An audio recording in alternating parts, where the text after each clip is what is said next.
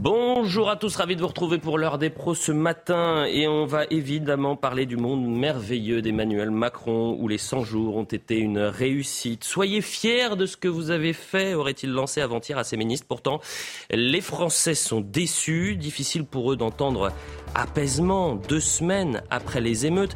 Alors si les voyants et tous les voyants sont au vert, comme le dit Elisabeth Borne, pourquoi changer une équipe qui gagne? Pourquoi réajuster des postes clés comme celui de l'éducation nationale? Un remaniement et 50 nuances de déni. On en parle dans cette euh, émission. Au programme également, ce sondage CSA pour CNews. Vous êtes majoritairement contre le port du burkini. Mais comme pour la baya à l'école, un monde sépare la France d'hier à celle de demain. Faut-il comprendre que dans 10 ou 20 ans, la baya ou le burkini entreront dans nos mœurs? Décryptage dans des pros. Enfin, c'est une image qui aurait dû faire le tour des médias depuis hier, symbole de la submersion migratoire, de la détresse de ces migrants prêts à tout pour traverser la Manche, au péril de leur vie, des embarcations de fortune, aux yeux de vacanciers venus profiter de l'été. Ça s'est passé à Boulogne-sur-Mer. Comment mieux accueillir pour éviter ces drames humains? Voilà le programme, je vous présente les invités dans un instant. Il n'y a toujours pas de remaniement à 8h59, mais en revanche, il y a le journal avec euh, Audrey Berthaud. Bonjour Audrey. Bonjour Elliot, bonjour à tous. Et on débute avec euh, ce sondage. Plus de 6 Français sur 10 sont favorables à l'interdiction du burkini sur les plages. C'est le résultat donc euh, de notre dernier sondage CSA pour CNews. Lundi, le Conseil d'État a suspendu l'arrêté d'une commune du Sud-Est qui interdisait le port du burkini à Mandelieu, la Napoule. Il est donc désormais possible de le porter sur les plages. Et puis vous l'avez dit, hein, plus que euh, quelques heures pour connaître le nouveau gouvernement. C'est le jour J pour le remaniement ministériel. Le ministre de l'Éducation nationale, Papendaï, et sur la sellette. Il pourrait être remplacé par euh, Gabriel Attal. François Braun, ministre de la Santé, et Marlène Schiappa, en charge de l'économie euh, sociale et solidaire, pourraient eux aussi quitter le gouvernement. Enfin, regardez cette photo des migrants qui montent à bord euh, d'une embarcation en pleine journée sous les yeux des vacanciers. Ça se passe à Boulogne-sur-Mer, dans le Pas-de-Calais. Le préfet du département a annoncé hier soir l'arrivée d'une compagnie de CRS supplémentaire sur le littoral. Écoutez, Georges Fenech, ancien magistrat et consultant pour CNews à ce sujet. On a d'un côté euh, des groupes de jeunes qui veulent profiter euh, euh, du soleil, du bateau, de la mer, en toute quiétude, une image plutôt rassurante. Et juste derrière, vous voyez ces, ces gens qui sont prêts à risquer leur vie pour, pour migrer, voyez-vous. Et là, c'est tout ce contraste qui, qui est le contraste de notre pays aujourd'hui, où les gens aspirent à quoi finalement? À vivre paisiblement dans leur village, dans leur ville, dans leur quartier.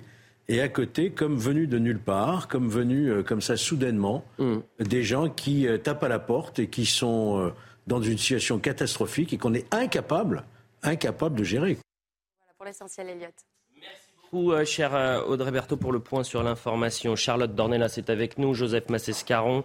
On était également avec Naïm Fadel, Gauthier Lebret, qui a eu un entretien musclé avec euh, Manuel Bompard. On va en parler bien évidemment. Ça réveille Ça réveille. Bah, vous avez commencé à 5h55, donc j'espère que vous étiez réveillé avant, ah euh, Gauthier euh, Lebret. Ne faites pas des honneurs à la, à, la, à la, matinale quand même. Vous étiez bien réveillé avant. Bien sûr. Et Andrea Cotarac est avec nous, porte-parole du Rassemblement national. On attend d'un instant à l'autre. Adrien Gomi, député Renaissance de Seine-et-Marne. Vous l'avez compris, on va parler de ce non-événement dans un instant, à savoir le remaniement qui n'a toujours pas lieu. Mais avant cela, et c'est peut-être euh, une source d'espoir, une, information qui fait du bien euh, concernant la maladie d'Alzheimer. Je ne sais pas si vous avez vu la une du Parisien ce matin. Je rappelle que la maladie d'Alzheimer touche plus d'un million de Français. Euh, dans 20 ans, on pourrait voir ce chiffre multiplié par deux. C'est une maladie qui est incurable, une dégénérescence terrible pour le malade, mais également pour les familles.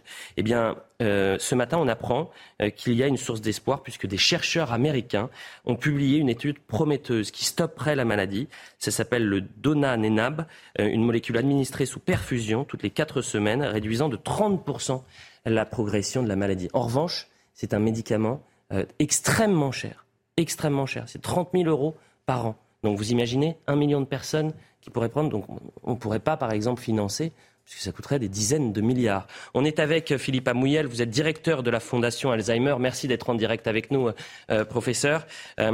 Est-ce que c'est une révolution, ce, cette étude et, ce nouveau médicament? Alors, c'est une révolution, oui et non.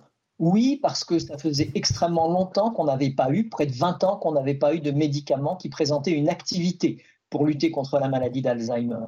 Non, parce que quand on compare les effets indésirables, comme vous l'avez évoqué, le coût du médicament et les bénéfices cliniques, on a un certain déséquilibre et on se pose la question actuellement en Europe et aux, États-Unis de savoir si on peut le mettre sur le marché et qu'il apporte un bénéfice efficace. Donc toute la question est là, mais le point important, c'est que ça relance complètement la recherche, en particulier auprès des laboratoires pharmaceutiques qui s'étaient désintéressés depuis à peu près une dizaine d'années du champ de la maladie d'Alzheimer. Euh, je le disais, ça touche un million de Français. Euh, pourquoi, euh, professeur, on a autant de mal à trouver un, médicament, un remède contre la maladie d'Alzheimer? En fait, c'est une maladie qui touche l'organe le plus complexe de notre corps humain, c'est-à-dire notre cerveau. Notre cerveau, quand vous voyez, c'est juste composé d'un peu d'eau et de graisse, pour simplifier les choses. Eh bien, cette eau et cette graisse a le fonctionnement le plus complexe actuellement euh, connu euh, de notre corps humain. Donc il est difficile de savoir comment vont interagir les maladies et notre cerveau. Et c'est ce qui explique que toutes les découvertes sur les neurosciences, sur le cerveau, nous aident, nous, dans notre lutte contre la maladie d'Alzheimer. Euh, peut-on aujourd'hui prévenir, puisqu'on ne peut pas la guérir, cette maladie, est-ce qu'on peut au moins prévenir la maladie d'Alzheimer?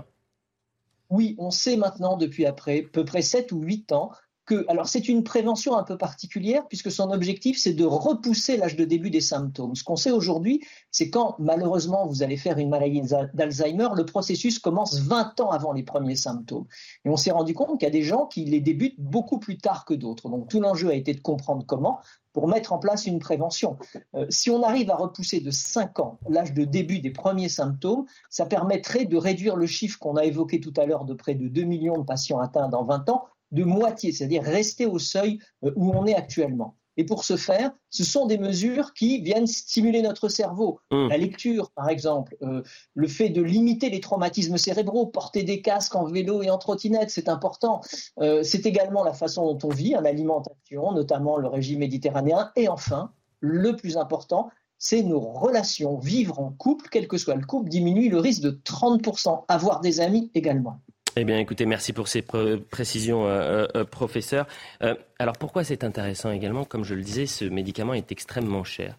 Et Philippe Lecause, qui est philosophe en, éthique de la santé, a réagi dans les colonnes du Parisien. Là aussi, ce qu'il dit est, est, intéressant. Évidemment, on ne pourra pas sortir un milliard d'euros. Cela poserait un problème éthique, car il faudrait décider et assumer une logique de priorisation pour la santé. Je vois deux possibilités. Soit le tirage au sort, soit passe droit sans passe-droit ni favoritisme, soit la règle du premier arrivé, premier servi. Comme ce médicament coûte 30 000 euros par an, et qu'à terme, on aura des médicaments extrêmement chers sur cette maladie. Vous imaginez un million de personnes, je le dis, ça fait, je crois, mais vraiment plusieurs dizaines de, milliards. Euh, donc comment on fait? Et on est sur une, vraie impasse. Joseph Massescaron, peut-être une réaction et ensuite on passe euh, à autre chose. Non, la, réaction, euh, elle, est, elle, est, liée justement à à la possibilité de comment dire que ce, que ce médicament soit euh, de plus en plus euh, justement vendu, appliqué et, prescrit à des, à des un plus grand, au plus grand nombre de personnes. Mais évidemment, avec ce coût, euh, c'est impossible.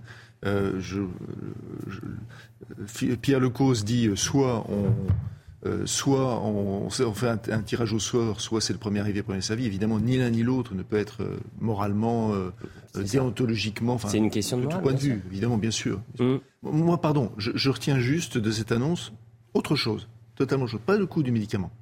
Je retiens le fait que sur cette question des Alzheimer, nous sommes tous, nous connaissons tous ici des personnes, nous avons connu des personnes, moi, vous, des personnes atteintes de cette maladie, décédées ensuite de cette maladie.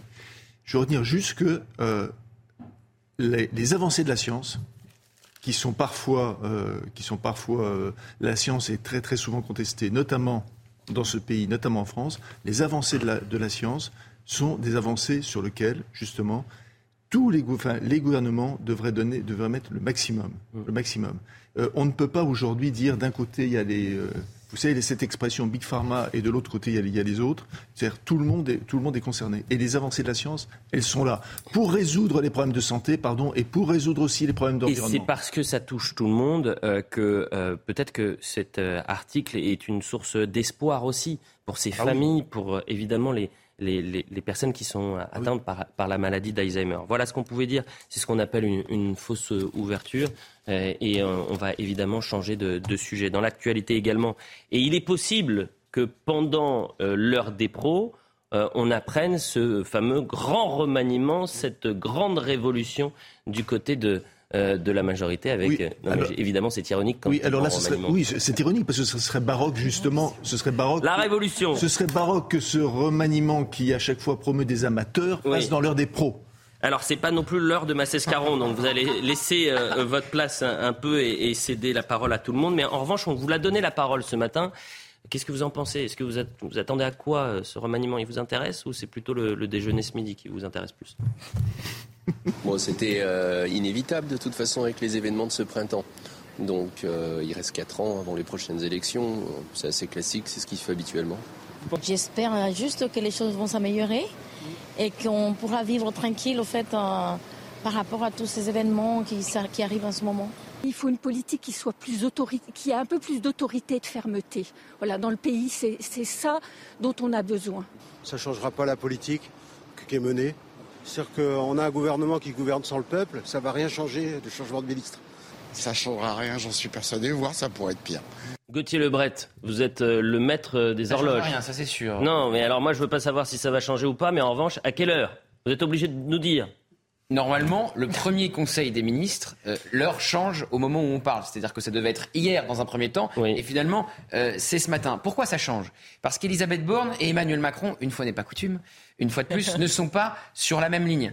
Il y en a une, la Première ministre, qui veut changer euh, son gouvernement dans la profondeur, et il y en a un autre pour qui il ne s'est rien passé, ou presque, qui veut faire quelques ajustements pour dire, bah, regardez, il ne s'est pas passé grand-chose, hein, ce qu'il dit depuis le début, que ce soit sur la réforme des retraites ou euh, sur les émeutes. Donc, euh, il y a des ministres, ils sont en sursis, et puis Emmanuel Macron les sauve. Je pense par exemple à François Braun, le ministre de la Santé. Il était très clairement sur la sellette. Elisabeth Borne voulait s'en séparer. Il semble qu'Emmanuel Macron veut le sauver. Donc, on est sans doute toujours en cours entre l'Elysée et Matignon de composer ce nouveau gouvernement. Donc c'est très dur pour moi de vous répondre euh, une heure précise. Ce qui est très clair, c'est que l'Elysée a annoncé un conseil des ministres aujourd'hui qui, qui doit se tenir normalement à la mi-journée. À la mi-journée. Euh, hier, vous me disiez 15 heures à la mi-journée. J'ai jamais dit 15 heures. Si, au téléphone, hier en off. Ah oui, d'accord.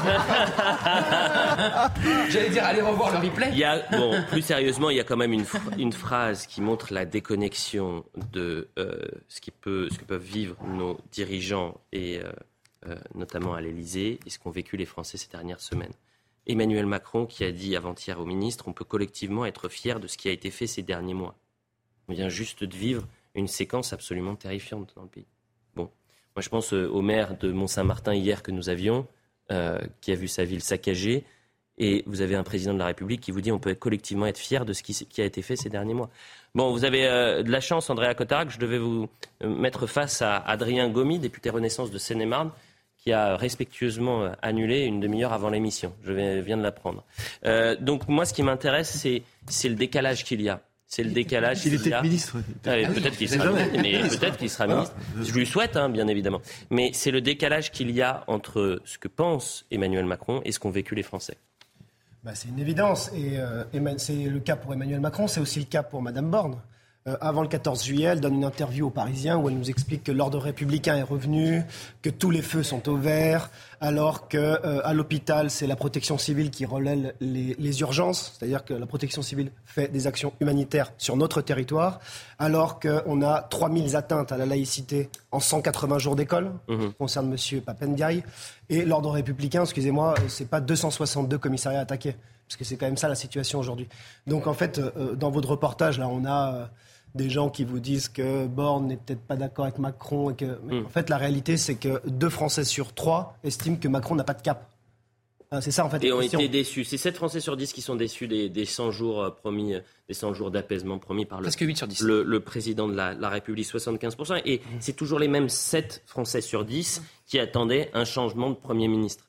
C'est quand même assez saisissant. Ce que je vous propose, c'est qu'on parle des émeutes et, et c'est l'heure des comptes, c'est pas l'heure des pros. On va essayer de savoir euh, qu'est-ce qu'on doit faire, qui doit régler, qui doit payer la note. Euh, il y avait euh, des échanges très intéressants hier à l'Assemblée nationale. Vous savez, ces, séquences et ces séances en commission qui sont peu médiatisées, mais qui sont très intéressantes sur le fond et, la forme, peut-être plus intéressantes d'ailleurs que les questions au gouvernement, où c'est le théâtre permanent et la foire d'empoigne. Euh, Gérald Darmanin a été auditionné, euh, ça a duré plus de deux heures, et le ministre de l'Intérieur a dit, mais quel rapport entre la mort de Naël et ce qui s'est passé ensuite Et il dresse un bilan des émeutes.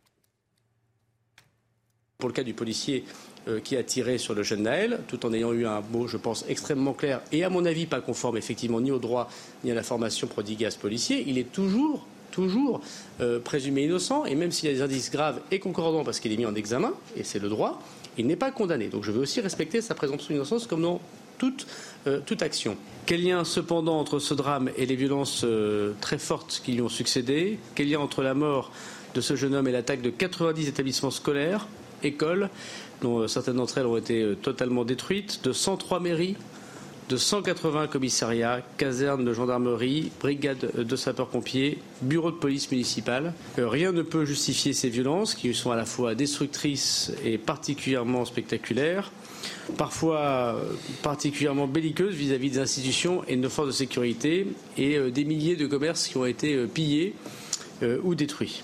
Voilà pour l'analyse de Gérald Darmanin. Ce matin, Manuel Bompard ne parle pas de mort de Naël, il parle de meurtre de Naël. Donc en fait, il est déjà coupable, le policier. Euh, il y a juste une chose qui est fondamentale dans notre pays, c'est la présomption d'innocence. Dans un cas aussi euh, grave que euh, ce, drame qui a touché Naël, il y a juste cet élément qui est essentiel. Manuel Bompard, il l'évacue, évidemment. Vous semblez tous avoir oublié quelle a été la cause de cette euh, explosion. Mais je rappelle quand même que la cause de cette explosion, c'est euh, la mort, le meurtre d'un jeune homme de 17 ans tué euh, par un policier suite à un refus d'obtempérer ou à un contrôle routier. Et c'est ça qui a déclenché cette vague de, de révolte. Qu'il puisse y avoir dans une vague de révolte des gens qui se soient greffés dessus avec d'autres motivations, c'est une possibilité. Mais si vous pensez qu'il n'y a aucun rapport entre les événements qui se sont produits et le meurtre de ce jeune homme euh, Naël, alors euh, vous pourrez me, dire pourquoi ça ne s'est pas produit deux mois avant, trois mois avant ou quatre mois avant.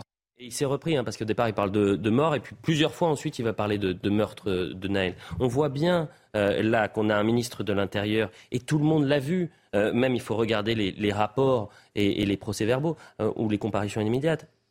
Ceux qui ont été interpellés, ils ne parlent pas une seule fois de Naël.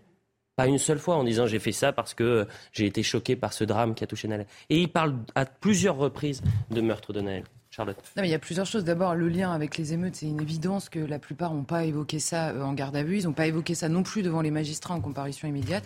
C'est assez rare.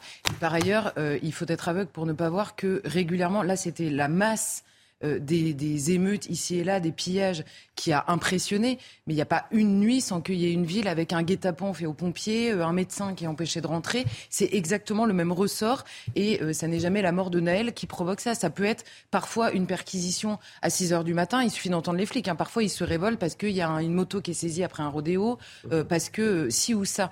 Maintenant, sur la question de Manuel Bompard qui parle malgré tout de meurtre de Naël, il y, a, y a quelque chose de saisissant parce que Manuel Bompard et la France insoumise de manière générale ont une, un discours, on va dire, anti-flic primaire ah. qui est désormais. Il pas ça. Hein. Euh, ça, s'est mal passé euh, ce bah, matin quand. Euh, C'est-à-dire que notre ami Gauthier Lebret a. Alors je vais le faire différemment. J'allais dire, on connaît leur manière, leur rhétorique sur cette question. Mhm. Mais là, en l'occurrence, Manuel Bompard a un avocat de choix qui s'appelle Emmanuel Macron, qui a dit rigoureusement la même chose, qui s'est assis exactement de la même manière sur la présomption d'innocence.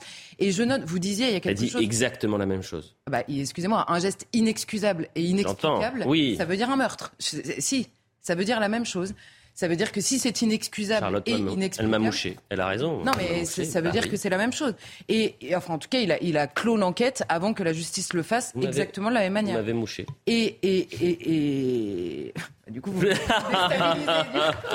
non, Charlotte. Et, ce que je voulais dire, c'est que de manière générale, vous dites la présomption d'innocence est sacrée dans ce pays. C'est vrai que c'est quelque chose qu'on entend extrêmement souvent, mais l'énorme différence entre euh, on va dire, un, fait divers ou un fait de société, appelez-le comme vous voulez, mais la mort de quelqu'un, tué par quelqu'un d'autre. Ça n'est jamais légitime. Or, une action policière, c'est parfois extrêmement technique, ça fait partie du contexte. Les enquêtes, on va le voir, hein, la justice va mettre du temps à répondre. Bien on sûr. voit ces enquêtes-là mettre du temps. C'est beaucoup plus compliqué parce qu'il y a la force légitime entre les mains de la police. Donc parfois, on a du mal à analyser euh, les gestes qu'il pose. Eh bien, Emmanuel Macron euh, se cache en permanence derrière la présomption d'innocence quand il en a besoin. Mm. Et quand il s'agit des policiers, elle n'est jamais respectée par les plus hautes instances. Donc Manuel Bompard, finalement, est plus lisible, on va dire, que Emmanuel Macron. On va parler de la, mani- de la France insoumise de manière générale. Et encore une fois, j'invite les téléspectateurs à revoir cette commission d'enquête. C'était un festival Ouais. hier. Un festival. Donc on vous a sélectionné deux séquences. Deux députés de la France insoumise. Thomas Porte et Antoine Léaumont. Et vous allez voir, mais c'est c'est dans la même veine que Manuel Bompard ce, ce- ce matin. C'est-à-dire que euh, vous avez des députés qui attaquent... Moi, je les- différence. Ah bah, C'est-à-dire que Thomas Porte et An- Antoine Léaumont, c'est eux qui vont dans un commissariat euh, le premier soir des émeutes à Nanterre. Ils sont dans cette manifestation et ils ne partent pas quand euh, toute la foule scande tout le monde déteste la Mhm. police. On peut voir que Manuel Bompard est quand même un, un plus fin politique qu'eux. Il se rend pas dans le commissariat et il n'est pas dans la. Il a condamné ce matin euh, euh, ces, euh, ces- ces- ces manifestations interdites et, et ces Ah non, slogans. c'est moi qui lui posais la question. Donc il, a, il, a, il les a condamnés Je vais quand même une différence entre la Ah bah oui. stratégie d'outrance XXL d'Antoine Ouais. Et de Thomas Porte. Ouais. Euh, je rappelle même que Thomas Porte a été exclu de l'Assemblée nationale pour avoir mis son pied sur un ballon à l'effigie d'Olivier Dussopt. Je suis pas sûr que Manuel Bompard ait fait ça. Voilà. Pardonnez-moi, j'en fais aucune. Et encore, je vais vous dire, c'est pire. Je vais, je vais dire, c'est pire pour Manuel Bompard parce que euh, il, il soutient euh, ses, ses collègues au lieu de dire s'il pense le contraire. C'est scandaleux. On ne participe pas à une manifestation où on part quand on dit tout le monde déteste la police. Voilà. Mais il le fait pas parce qu'il pense. Il a pense la mais parce qu'il pense même chose. Parce qu'il pense la... Allez-y, Andrea. Il y a des- différences pas- de stratégie. On n'attend pas de M. Bompard qui fasse un commentaire sur Thomas Porte, etc. C'est lui le patron de la France Insoumise. Si il estime que c'est euh, euh, condamnable, il exclut, il sanctionne. euh, il le dit publiquement. Là, il ne dit absolument rien. Donc, il, il soutient finalement les outrances de M. Léaumont et Thomas Porte, point barre. Regardez ces deux échanges à l'Assemblée nationale. Regardez, écoutez, très- écoutez bien ce qui s'est passé et puis vous allez voir euh, Gérald Darmanin qui, qui leur répond. Ma question portera sur l'unité CRS 8, déployée de manière très violente lors des révoltes urbaines, mais aussi lors de la marche blanche organisée pour la mémoire de Naël à Nanterre. Deux rapports confidentiels révélés par la presse font état de dysfonctionnements récurrents au, cette bri- au sein de cette brigade, pointant notamment l'affectation de jeunes policiers incapables de faire du maintien de l'ordre, car encore inexpérimentés. Je vous encourage à passer une journée avec la CRS 8. Le, sénateur Durin, qui je crois fait partie de la NUPES, a fait une expérience tout à fait intéressante, euh, alors qu'il ne soutient pas le gouvernement, je crois que c'est assez clair, et notamment en discussion qu'on a au Sénat, au- auprès de la Bravem. J'ai proposé à M. Bernalicis, qui avait dit sur Twitter qu'il voulait le faire, quand je lui ai dit allez-y, euh, bon, il n'y a pas, pas allé, mais M. Porte, allez-y, passez une journée. Vous verrez que ce n'est pas du tout ce que vous avez décrit. Lutter contre le racisme dans la société et dans la police, c'est le devoir des républicains. Quand un jeune homme se fait traiter de kebab, par exemple, par un policier, j'estime qu'on n'est pas dans l'ordre républicain quand un policier tient ce genre de propos. Je n'ai même pas répondu à, M. Lemont qui met déjà que Darmanin ment déjà par tweet. Voilà. Donc euh, je pense que c'est pas la peine que je vous réponde, Monsieur Lemont, puisque si vous avez déjà fait la réponse avant même que j'ai écrit, voilà. C'est totalement désobligeant, c'est très, pardon de le dire, enfantin, et en plus c'est particulièrement déplacé. Mais comme je vous ai vu euh, il n'y a pas très longtemps sur les réseaux sociaux faire une explication très étonnante sur la Marseillaise, je me suis dit qu'en effet, euh, il n'y a pas que les policiers qui vont être mieux formés. Vous voyez, Monsieur le député. C'est intéressant de voir ces séquences-là, euh, Naïm Fadel. On voit le grotesque de ces députés, l'excès ou l'outrance, c'est aussi simple que ça. Exactement, ils nous ont habitués depuis, qu'ils, euh, depuis euh, ce, ce quinquennat qu'ils sont dans l'outrance, dans la vindique, dans, dans l'insulte, dans, euh, à soutenir euh, ce qu'ils ne peuvent pas soutenir, euh, notamment euh, euh, les radicaux. Moi, ce que je vois dans, LFI, c'est tout simplement ce que a toujours vendu leur mentor, c'est-à-dire ce qu'ils veulent, c'est le chaos, la révolution, c'est aller chercher la colère. Ce qu'ils veulent, c'est en fait mettre à mal la démocratie, mettre à mal la République. Quand ils s'attaquent à la police, en fait, ils s'attaquent à qui? Ils s'attaquent à l'État de droit. La police, elle est là pour quoi? Elle est pour protéger les citoyens, pour protéger la République, pour protéger notre État. Eh bien, tout simplement aussi de la, de, de la tribalité. Mhm. Si on n'a pas de, de police, on fait notre justice euh, soi-même. Et ce qui, moi, m'inquiète aussi euh, dans, dans, dans euh, la posture de LFI, c'est qu'aujourd'hui, et je vous assure, la semaine dernière, j'étais avec des habitants des quartiers, justement suite à ces émeutes, pour prendre un peu la température, etc. Et certains me disaient, LFI, en fait, ils soutiennent, ils soutiennent les voyous. ils soutiennent les, les, ceux qui nous veulent du mal, ceux qui nous empêchent de vivre normalement dans le quartier. Parce qu'encore une fois, et je n'ai de cesse de, le rappeler, ceux qui aujourd'hui sont sous cette pression de cette minorité qui a pillé, qui a incendié. Vous savez que moi, dans les villes sur lesquelles je travaille, vous avez des, des mairies qui ont été euh, brûlées, euh, incendiées. Euh, vous avez des, des, centres socioculturels, vous avez des médiathèques. Regardez à Mantes-la-Jolie où j'ai travaillé pendant dix ans. Regardez la belle mairie qu'il y avait sur le, la dalle du Val-Forêt qui a été rénovée. Donc, non, ce que je veux vous dire par là, Elliot, on ne peut pas dire aussi comme certains, et je l'ai vu de, le maire de Mont, enfin le communiste qui, qui Mont Saint-Martin qui était très émouvant en disant mais vous comprenez parce que c'est ça qui m'agace moi c'est l'excuse toujours sociale en disant mais vous comprenez dans ces quartiers il y a rien. Ce n'est pas vrai.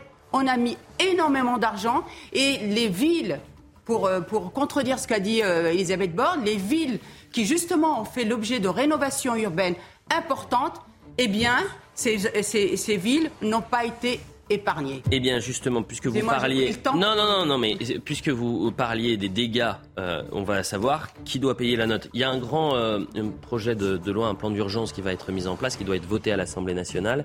Et le Rassemblement national, hier, a dit on ne votera pas pour. Euh, vous allez nous expliquer comment on, on règle la note à ce moment-là. La publicité, on revient dans un instant. Il est 9h24, toujours pas de remaniement Toujours pas de remaniement. Le brin de fer qui, euh, le bras de fer qui s'intensifie entre Emmanuel Macron et Elisabeth Borne. Est-ce que vous voulez qu'on pimente un peu Parce que c'est vrai que. Non, mais euh, le remaniement, puisque ah c'est vraiment le. Si vous bonjour, avez de la sauce piquante. C'est bonjour tristesse depuis, euh, depuis 48 heures. On, C'est-à-dire que les, gens s'en fichent. Alors je propose aux téléspectateurs de faire des pronostics. Vous allez donner l'heure exacte. Vous donnez vraiment prono. À 9h par exemple, 37, on aura le remaniement. Et celui qui gagne va gagner la, cravate de Gauthier.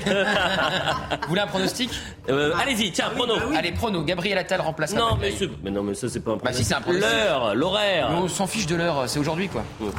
Eh ben, dis donc, comment vous parlez à un ami comme ça? Bah, Bravo. Bravo. Votre, votre, votre prono, tout le monde le connaît. Comment ça? Bah, ah On en parle depuis 24 heures. Bon, allez, 15 heures. Vous, avez, vous voulez un, autre pronostic? Allez-y. La publicité, maintenant. maintenant, tout de suite. Euh, 9h31 sur CNews, toujours l'heure des pros et toujours pas de, remaniement. Il y a beaucoup de réactions sur les réseaux sociaux, ça commence à pronostiquer. Richard Benkada qui dit 10h40. L'annonce du remaniement. Bah, l'annonce du remaniement. Enfin, du, remaniement. Si de m'envoyer ma cravate, c'est ça? Non, bah, vous gardez votre ah, cravate. mais vous pouvez peut-être envoyer une photo euh, dédicacée. Je ne sais pas, que sais-je, faites quelque chose. Avec vous, Vous êtes une star, Gauthier Lebret. Moi, moi, moi je ne suis rien. Euh, bon, on va voir si euh, la photo... Je suis pas sûr qu'il y ait plus de commentaires pour, pour la photo dédicacée. cravate. vraiment mauvais. Bon, hein. revenons aux choses sérieuses. Revenons aux choses sérieuses puisqu'on parlait des, des émeutes et euh, de la France insoumise. Plus sérieusement, ça a été musclé avec, euh, avec Manuel Bompard. c'est très compliqué de parler de manière sereine de la police avec la France insoumise. Bon, vous avez quand dites le mot police et ça part tout de suite. Oui, enfin, vous n'avez pas dit police, vous avez dit est-ce que vous avez un problème avec la police aussi? Est-ce que la France insoumise a un problème En relayant la parole des syndicats. Bien sûr, bien sûr. Des policiers qu'on entend euh, tous les jours. Vous voulez qu'on regarde cette séquence? Allez-y. C'était ce matin. Vous venez de dire il n'y a pas les pros et les anti-police. Force est de constater que quand vous échangez avec les policiers, ils sont persuadés que la France insoumise est un parti anti-police. Bah, peut-être que euh, vous contribuez à longueur de journée à expliquer ah, que la... bah oui. Vous... C'est pas votre discours. Bah je peux vous faire si vous voulez la liste de vos bandeaux. Ah c'est les bandeaux de CNews, c'est pas le discours de la France bah, insoumise le problème. je ne dis pas que ce ne sont que les bandeaux de CNews, mais je pense qu'effectivement vous contribuez à donner une image de notre programme ou de nos propositions qui ne correspond pas à la réalité. Quand vous avez des députés de la France mais attendez, laissez-moi répondre à votre question. Non, parce que vous venez de mettre oui, oui, je, vous avez des députés vous avez mis en cause mes positions et ça vous a pas dérangé. Quand vous avez des députés moi, je vais répondre à votre question parce que je dis ce que je veux ici sur ce plateau, tout le monde, comme je le dis. Tout le monde déteste la police. Excusez-moi. C'est pas. Eh ben alors vous allez poser. Euh, euh, pense que vous êtes un parti. Mais les policiers, vous n'allez pas parler à leur place, premièrement. Et deuxièmement, moi, je vais vous dire quelque chose. Le seul groupe parlementaire qui, entre 2017 et 2022, a déposé une commission d'enquête pour euh, poser la question des suicides dans la police, c'est nous. Les seuls groupes qui disent qu'il faut, qui aiment tellement pas les policiers qu'il faut en embaucher 10 ou 12 000 de plus, c'est nous. Les seules questions, les seuls groupes euh, politiques qui posent la question de, de, de, de, la situation catastrophique dans laquelle travaillent un certain nombre de policiers, c'est nous. Le seul groupe parlementaire qui pose la question de savoir pourquoi on a de moins en moins de candidats au concours de policiers depuis maintenant dix ans, parce que les conditions de travail des policiers sont dégradées, c'est nous. Donc vous n'allez pas me faire passer pour un anti-policier parce que vous n'y arriverez pas. Bah si, vous essayez de le faire. Pas du tout. Donc je vous laisse répondre. C'est après le discours que les policiers reçoivent. Ils ont l'impression que c'est un discours anti-policier. Mais ne parlez pas à la place des policiers. Ne faites pas des généralités. Pas. Je, moi, je on, reçoit leurs représentants tous les jours et on les entend euh, critiquer la France insoumise. C'est pas ma faute. Et bah c'est très bien. Si euh, certains que vous invitez critiquent la France insoumise, ils en ont le droit puisqu'on est en démocratie. Bien sûr. Et moi j'essaye de les convaincre que s'ils pensent que la France insoumise est anti-police, ils se trompent. C'est ce qu'on appelle un moment de télévision. Mais politiquement, est-ce qu'aujourd'hui, la France a, insoumise a un problème avec euh, la police? Bah, En réalité, euh, ils n'ont pas eu toujours ce discours-là, parce que euh, là, ils nous parlent de la police, mais on peut parler des émeutiers. Est-ce qu'ils soutenaient avant les émeutiers et qu'est-ce qu'ils font aujourd'hui? Parce que moi, je me souviens d'un Jean-Luc Mélenchon en 2012, dans les émeutes d'Amiens, qui disait que les émeutiers, c'était des crétins, des bouffons et des larbins. Et il soutenait la police, notamment dans les manifestations en 2015, qui manifestaient devant l'Elysée. Je ne sais pas si vous en souvenez. Et là, il y a eu un changement pour des raisons stratégiques et politiques, à savoir celle d'aller chercher les voix de euh, communautaristes, de séparatistes, d'attiser euh, la haine, d'attiser la division dans notre pays, la fracture, et ils réussissent. Puisque là, ils nous expliquent que la police est raciste. Euh, ils nous expliquaient il y a deux ans, quand ils manifestaient avec les islamistes en novembre 2019, que la France était islamophobe jusqu'au plus haut niveau de l'État. Mmh. Euh, drôle, drôle de vision qu'ils ont quand même de la France. Et puis, euh, il y a les films, il y a aussi la NUPES. Hein. Tondelier qui nous parle de ségrégation, comme si on était en Afrique du Sud. D'autres insoumis qui nous parlent de police post-coloniale et d'ajouter l'Algérie. On sait très bien que tout ça, c'est du clientélisme pour aller chercher des voix. Manifestement, les Français, ils sont totalement opposés parce qu'en réalité, quand vous défendez les gens des banlieues, mmh. vous devrez leur offrir un droit à la sécurité. Il y a des rodéos qui shootent des gamins partout. et je, pense que euh, là où vous aviez raison, Gauthier, c'est-à-dire que sur ces plateaux, nous avons reçu tous les syndicats de police. Mmh. J'ai jamais entendu un responsable syndical, un policier. Se satisfaire coup, J'ai fait des dizaines de manifestations euh, embarquées parfois avec les forces de l'ordre. J'en ai jamais entendu un me dire je suis content du discours de la France insoumise. Bah euh, là, ils ont, ils, ont raison. Bah oui, mais c'est pour ça, c'est le rapport à la réalité. C'est difficile pour eux d'être content quand en permanence Jean-Luc Euh, dit que la police est incontrôlée. Donc si elle est incontrôlée, il y a en effet un problème. Et alors euh, tout était essentialisé hein, avec lui. Qu'en permanence, euh, la, la, police est raciste, qu'elle est islamophobe, ce qui, contribue ce qui contribue là aussi en permanence à accrocher une cible sur le dos de la police. Quand, il dit, euh, il y a, quand M. Bompard dit, euh, je ne comprends pas, mais alors, vraiment, je ne comprends pas pourquoi il y a aussi peu de jeunes qui, qui, souhaitent s'engager dans la police. Bah, je comprends, parce que les risques physiques qu'ils prennent aujourd'hui ont décuplé par rapport à il y a 10 ans. C'est pour ça aussi qu'il faut faire attention à ne pas aller euh, dans son sens et en essentialisant aussi de l'autre côté. Quand moi j'entends dire qu'ils cherchent un électorat, et notamment un électorat des quartiers, on essentialise un quartier en pensant que tous ces gens-là vont être sensibles, qu'ils puissent dire la police tue ou, la, ou tout le monde déteste la police. Il faut faire attention parce que justement, non mais justement, mais euh, par rapport à ce que... il va chercher des voix de quartier, j'ai dit il va chercher des voix de communautaristes. Alors le communautarisme, alors le, le voile, alors le les communautaristes, je vois très bien ce que vous voulez dire. Alors on va dire que effectivement notre pays euh, de fait, hein, hmm. j'en ai beaucoup parlé, il y a un communautarisme de fait, notamment dans les quartiers où on a des enclaves ethnico euh, euh, religieuse, effectivement, je suis d'accord avec vous, mais dans ce cas-là, vous ciblez là en disant ces gens-là sont sensibles à son discours. Et du coup, vous les mettez à part. Et on doit faire attention à ça en disant qu'on n'est pas dupe. Pardonnez-moi, Naïma, j'entends ce que vous dites. Bah oui, c'est ce que j'allais dire. Alors, je vous. En Seine-Saint-Denis, en Seine-Saint-Denis, je crois. En Seine-Saint-Denis, il n'y a pas un député qui n'est pas la France insoumise. Je vous invite. Je vous invite. Je fais une demande. Vraiment. Je vous invite à regarder, j'aimerais bien, si c'est possible, que Gauthier euh, s'y penche. J'aimerais que vous regardiez le nombre d'inscrits le ah, nombre Non mais laissez-moi juste terminer. Et c'est ça qui est intéressant. Le nombre d'inscrits et le nombre réellement de votants. Vous avez près de 80% de personnes qui ne vont pas voter. Ça interroge autre chose. Ça interroge le rapport à la citoyenneté. Mais la réalité, c'est que, tous les députés dans ces quartiers-là, ils sont NUPES. Bon, bah, stop, pardonnez-moi. Alors, je vais vous dire autre chose. je vais vous dire autre chose. Pas dans tous les quartiers, Je vais vous dire autre chose. Moi, j'ai vu des personnes, des, des, des euh, candidats enfin de, de, droite, enfin les partis de droite, ne pas les mettre en face sous prétexte que ce n'est pas la On avance un petit peu, s'il vous plaît, et on revient sur la question du bilan. Revenons sur la de droite. Une seconde. On avait justement des candidats de droite et du centre, notamment un président de la partie du centre, n'est-ce pas, faire du communautarisme et du ah, mais, mais, je suis d'accord avec vous. Donc ça veut dire qu'ils ont été à bonne école. Mais ce qui est sérieux, ça veut dire que, pardonnez-moi, pour être élu, ça veut dire à contrario que pour être élu justement en Seine-Saint-Denis, il faut faire du communautarisme. Mais bien sûr, et et j'en veux, et je l'ai écrit, et j'en veux aux élites qui font du communautarisme et souvent du communautarisme religieux. Regardez même dans mon livre, j'ai dit que euh, souvent la construction de mosquées, elle va avec les élections. Mais ce que je veux vous dire, moi, et j'essaye d'être juste dans mes, dans mes propos, c'est qu'à un moment, il faut aborder ça mal nommer les choses en rajoute au malheur du monde. Donc nommons-les et on y gagne. Parce que si on veut aujourd'hui travailler sur la fracture qu'on rencontre nos pays, nous devons être justes. 650 millions d'euros pour reconstruire, c'est euh, le, bilan fait par les assureurs. Donc euh, la, note est encore plus salée. Euh, on peut rajouter 100 à 200 millions d'euros en plus. Il y a un plan d'urgence qui a été voté d'ailleurs, un projet de loi au Sénat. À l'unanimité. À l'unanimité au Sénat. Ce qui ne sera pas le cas ah donc à l'Assemblée nationale, puisque euh, le Rassemblement national a décidé de voter contre. Et c'est Marine Le Pen qui, hier, l'a annoncé. Écoutez, elle explique pourquoi. Nous ne voterons pas le texte de reconstruction parce que ce texte est une véritable honte. C'est une honte car c'est la seule réponse, la seule et unique réponse apportée aux émeutes dont je viens de vous parler et à leurs conséquences catastrophiques. Nous ne supportons pas, comme des millions de Français, qu'une fois de plus, pas un seul élément de ce texte sur la reconstruction n'évoque le financement par les casseurs des dégradations qui ont été commises. Eh bien, je viens dire aujourd'hui que ce sont les auteurs qui doivent payer. Et s'ils doivent payer jusqu'à la fin de leur jour, ils paieront jusqu'à la fin de leur jour.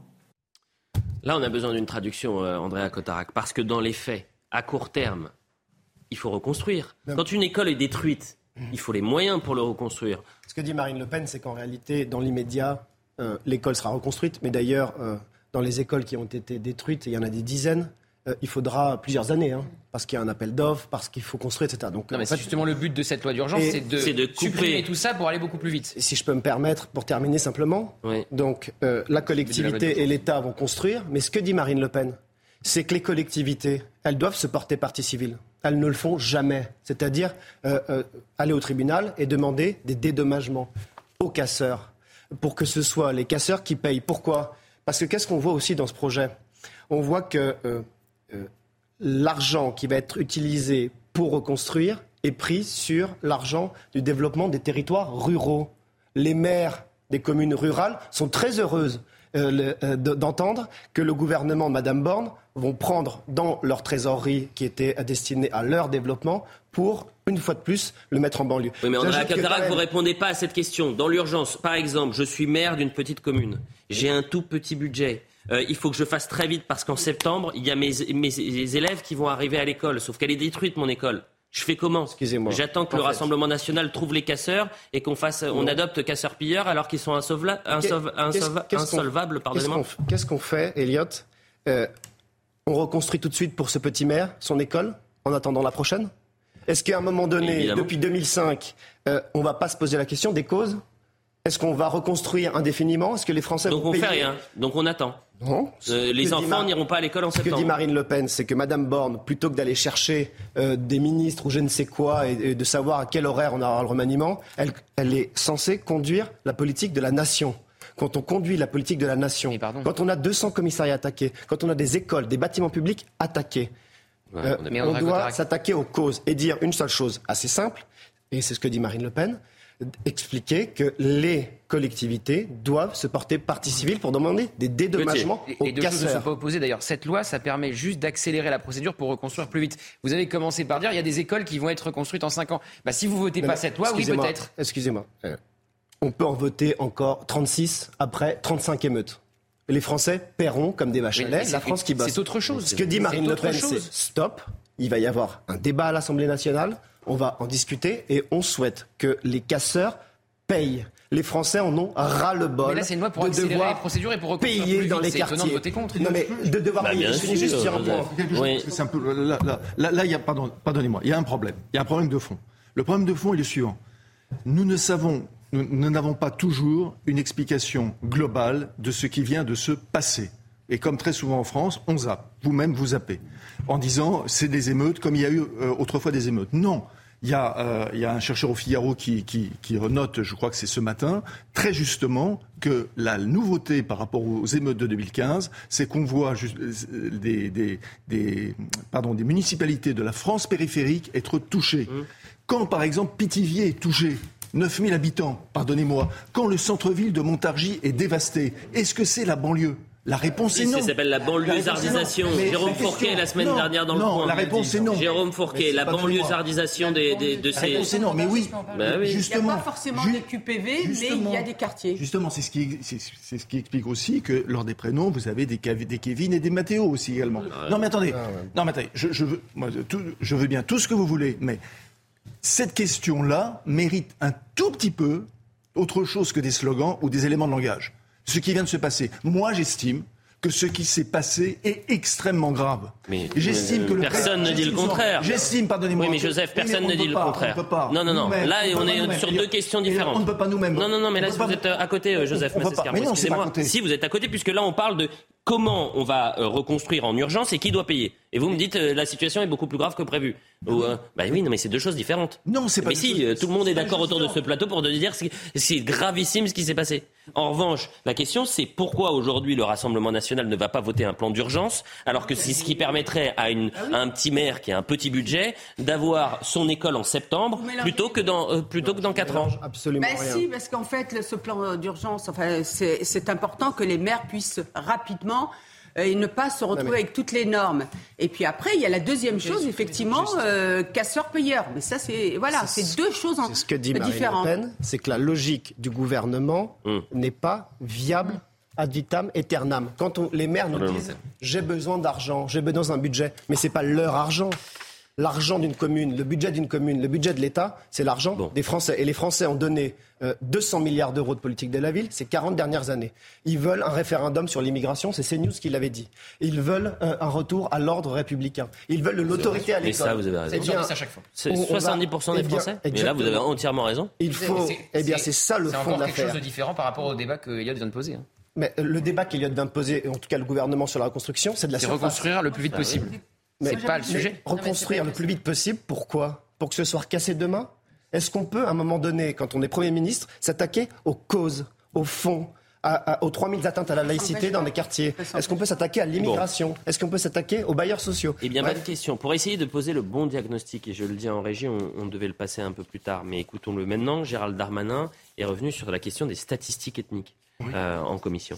Parce que peut-être qu'à situation d'urgence, mesure exceptionnelle. C'est vrai que les statistiques ethniques sont interdites en France, mais pour savoir s'il y avait des Kevin ou des Mathéo, ou s'il y avait une autre population, s'il y avait plus euh, euh, euh, d'étrangers, parce qu'il dit toujours 10% d'étrangers, mais qui est aujourd'hui effectivement 90% de Français donc, ont été parmi les interpellés, mais qui sont ces Français? Il y a plus de 30 ans, une, une chercheuse qui était Madame Michel Tribala, je me souviens parce que c'est moi qui ai publié sa tribune dans le Figaro, réclamait des statistiques ethniques. Aujourd'hui, où est-ce qu'on en est? 30 Eh bien, écoutez Gérald Darmanin qui va en parler euh, à l'instant.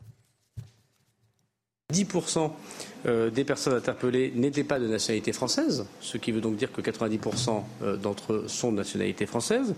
Le ministre de l'Intérieur n'a aucun droit et n'a aucun moyen de savoir le nombre de binationaux. Alors après, moi, monsieur le député, euh, je n'ai pas la volonté de porter des statistiques ethniques. Je n'ai jamais aimé les statistiques ethniques et j'ai toujours considéré qu'un Français était un Français. Et qu'on ne devait pas compter, puisque vous m'avez demandé de savoir qui était d'origine étrangère, le nombre de grands-parents qui n'étaient pas français, euh, parce que je crois que ça, on rentrerait dans une république qui n'est pas, la mienne et, en tout cas, j'espère pas la nôtre pour une partie d'entre vous. Charlotte Dornelas, c'est ce que. m'exaspère, en fait, Pourquoi que Je suis désolée, quand il dit Mathéo et Kevin, il fait des statistiques ethniques. Bah oui. Mais simplement, dans ce sens-là, c'est autorisé en permanence. Quand Emmanuel Macron nous dit on va faire des noms de rue et on va donner des noms de rue à des personnes issues de la diversité, ce sont des statistiques Bah oui. ethniques. Donc on peut toujours les faire dans un sens, jamais dans l'autre. Là, en l'occurrence, ils vont installer le débat des statistiques ethniques. Là où il a, euh, là où il a pas tort entre guillemets, c'est que ça changera rien. Tout le monde a des yeux pour voir, en fait. Donc, on, est là en train de se dire statistiques ethniques ou pas, etc. À la limite, ça pourrait clore le débat dans un débat entre deux, dans le débat public. La vraie question, c'est quand Gérald Darmanin, sa première réaction le premier jour, c'est de dire ça n'a rien à voir avec l'immigration, puisque nous n'avons que 10% d'étrangers. Bon, déjà, dans des émeutes à l'intérieur d'un pays, 10% d'étrangers, c'est énorme, déjà, pour commencer. Et la deuxième chose, c'est que c'est pire. Évidemment que c'est pire. Ce sont des gamins qui sont nés en France, qui n'ont pas connu d'autres pays et qui sont en rupture totale. C'est encore plus inquiétant que si on avait 60% d'étrangers où la, lecture serait plus simple. Donc, euh, le, le ministre de l'Intérieur et n'importe quel Français ne peut qu'être extrêmement inquiet de voir que c'est précisément dans les troisième, quatrième, cinquième générations qu'il y a une détestation qui, est alimentée en permanence. C'était la réflexion. C'était la réflexion d'Alain Finkielkraut la semaine dernière en disant euh, effectivement, ce sont des Français qui détestent la France, qui euh, ont grandi euh, en étant biberonnés à cette haine du pays, mm. et nous ne formons plus un peuple. C'est cette phrase-là, d'ailleurs, d'Alain Finkielkraut qui va oui, marquer. Bah, si je puis me permettre, Emmanuel Macron, puisque c'est sa fête aujourd'hui, là, j'ai toutes ces petites phrases qui me reviennent en tête, quand il reçoit le plan banlieue, au lieu de dire, écoutez, on va arrêter de donner tant d'argent, etc., de faire comme on a toujours fait, parce que mm. c'est critiquable en mm, soi cette politique, j'ai aucun problème. Au lieu de dire ça, il dit quoi, Emmanuel Macron? C'est quand même pas deux mâles blancs qui vont aller expliquer aux banlieues ce qu'elles doivent faire. Mais cette phrase est lunaire. Bon, vu que vous parlez d'Emmanuel Macron, vu que vous parlez d'Emmanuel Macron, vous savez que euh, ils ont trouvé une solution pour les émeutes. Il y a un numéro vert. Euh, le 116 006, les sinistres bénéficieront d'un accompagnement, les sinistrés, pardonnez-moi, bénéficieront d'un accompagnement personnalisé pour les aider à engager leur démarche d'indemnisation auprès des fonds garantis de victimes. Sauf que on va réécouter Emmanuel Macron sur les numéros verts. C'était en janvier dernier. Voilà ce qu'il pensait des numéros verts. Euh, on m'avait donné un numéro vert, mais il se trouve que j'ai eu un bon réflexe. J'ai testé le numéro vert qu'on m'a donné avant. Euh, ça marche pas. Donc on va s'organiser d'ici lundi. Non, non, non, mais donc euh, et moi j'en ai ras le bol des numéros verts dans tous les sens. Donc déjà, ce qu'on va, on va s'organiser parce qu'il y a une chose qui marche bien dans la République, c'est les préfectures dans chaque département. Bon, on ne veut pas poser le bon diagnostic, mais on met un numéro. C'est le faux ras-le-bol d'Emmanuel Macron au sujet des numéros verts. Oui, mais euh, en tous les cas, il y a une différence entre les toujours en même temps. Maintenant, il y a les flyers aussi hein, qu'ils ont inventés. Les flyers, ah, vous savez pas Non. Euh, Éric Dupont-Moretti euh, a fait envoyer euh, aux parents des flyers pour leur expliquer comment correctement éduquer leurs enfants, les, bons gestes à avoir pour les empêcher d'être des petits émeutiers. Et un mois avant, Gérald Darmanin faisait distribuer par des policiers qui n'avaient rien d'autre à faire des flyers dans la rue pour expliquer comment intervenir en cas d'agression sexuelle dans la rue. Donc c'est toujours la politique du flyer sous du numéro vert. Andrea Cotarac, beaucoup de réactions hein, sur le Rassemblement national qui ne vote pas le, le plan d'urgence parce qu'il il aurait fallu un alinéa relatif au dépôt de plainte par les régions contre les casseurs. La justice étant laxiste, rien ne garantit qu'ils seront condamnés à, payer, par exemple. Voilà ce qu'on peut dire. En réalité, euh, comme on nous présente ce projet sur la reconstruction, euh, et vous nous dites, euh, en tout cas aujourd'hui, il faut reconstruire vite, il faut reconstruire. Mais il ne s'agit pas ici d'une catastrophe naturelle. Ce mm. C'est pas un tremblement de terre, ce mm. c'est pas une inondation. Mm. Le pays vient de subir les pires émeutes jamais euh, vu sur le territoire. Le double du nombre de véhicules euh, brûlés par rapport à 2005. 700 policiers et gendarmes attaqués, des mairies, des commissariats. Donc, est-ce qu'on a le droit, dans ce pays, mhm. de se poser deux secondes et de se dire on ne va pas reconstruire tout de suite et peindre? Est-ce qu'on peut se poser des questions sur les causes? Est-ce qu'on peut résoudre certaines causes? Est-ce qu'on peut se dire qu'on va instaurer dans ce pays un principe casseur-payeur? Pilleurs, nettoyeurs. Mm. Est-ce qu'on peut responsabiliser chacun des actes Aujourd'hui, on nous explique, et vous avez entendu M. Bompard, c'est des émeutes, c'est une révolte, c'est légitime, c'est rien du tout. Et d'autant plus quand on est révolutionnaire, excusez-moi, piller des commerçants, euh, euh, mettre des euh, travailleurs au chômage technique, c'est absolument contre-révolutionnaire. Mm. Donc même dans leur philosophie, ce qu'ils disent est absolument faux.